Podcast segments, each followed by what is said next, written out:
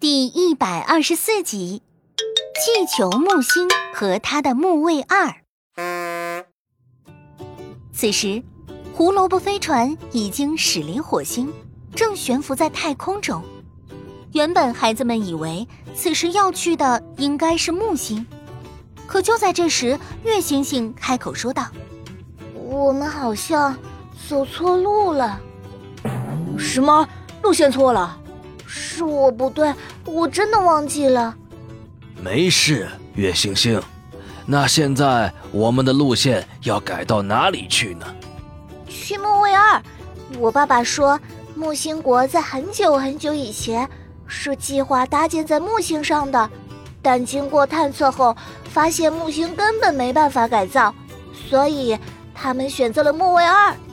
哦，这么一提，那我能明白了。普拉呀，往木卫二的方向走吧。好，明白。说话间，飞船角度一转，又开始了飞行。哎，木星怎么改造不了啊？这木卫二又是什么呀？孩子们一定很好奇吧？你们先透过窗户看看那颗木星吧。此时，飞船正在绕过一颗红、褐、白等五彩缤纷的条纹星球，那便是木星。木星看着很漂亮吧？但它却是个超级大的气球哦。气球里面有很多气体吗？是的，安安。木星是一个气态行星。它所有表面的气体都处于不断流动的状态，它没有固体表面，也就是没有陆地。再来说，组成木星的气体很多都是可燃气体，比如氢气、甲烷、乙烷等。除此之外，木星还是一个永远都在发生风暴的星球，甚至有的风暴一刮就是好几百年呢。哦。没有陆地，也就没有落脚点。加上木星上的风暴还那么猛烈持久，怪不得木星国人会选择其他地方建造王国。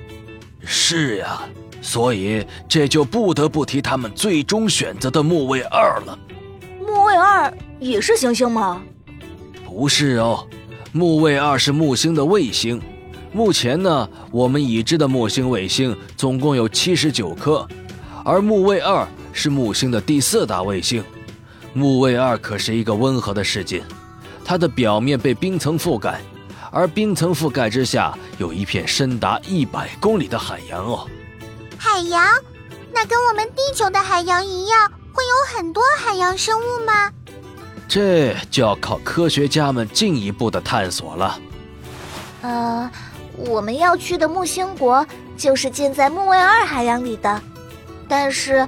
他们的城市一直被抗压护墙包裹着，只有特定的几处地方能看见木卫二海洋里的情况，但都不会让我们进去的。啊，那真可惜啊！正说着，飞船突然剧烈的抖动起来。孩子们赶紧坐好，系上安全带，我们快到木卫二了。